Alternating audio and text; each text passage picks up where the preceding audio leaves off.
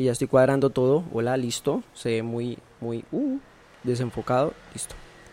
Si te ves ahora de presa, vas a entender algo clave y es, los tiempos cambian y estamos en un mundo donde el potencial femenino está acabando con ese pensamiento de que el hombre por naturaleza tiene el poder por ser fuerte físicamente.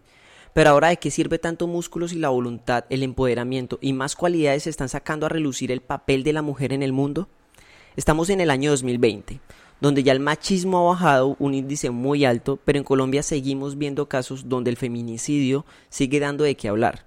En solo esta semana se reportaron en el Meta dos casos terribles de homicidio hacia la mujer, pero también se reportó un caso en donde una madre mató a su hijo de siete meses. No había nacido, todavía estaba en su barriga. Para unos es un feto de siete meses, para otros nos representa una vida al cual tenía ya derechos y que hoy hay una gran polémica.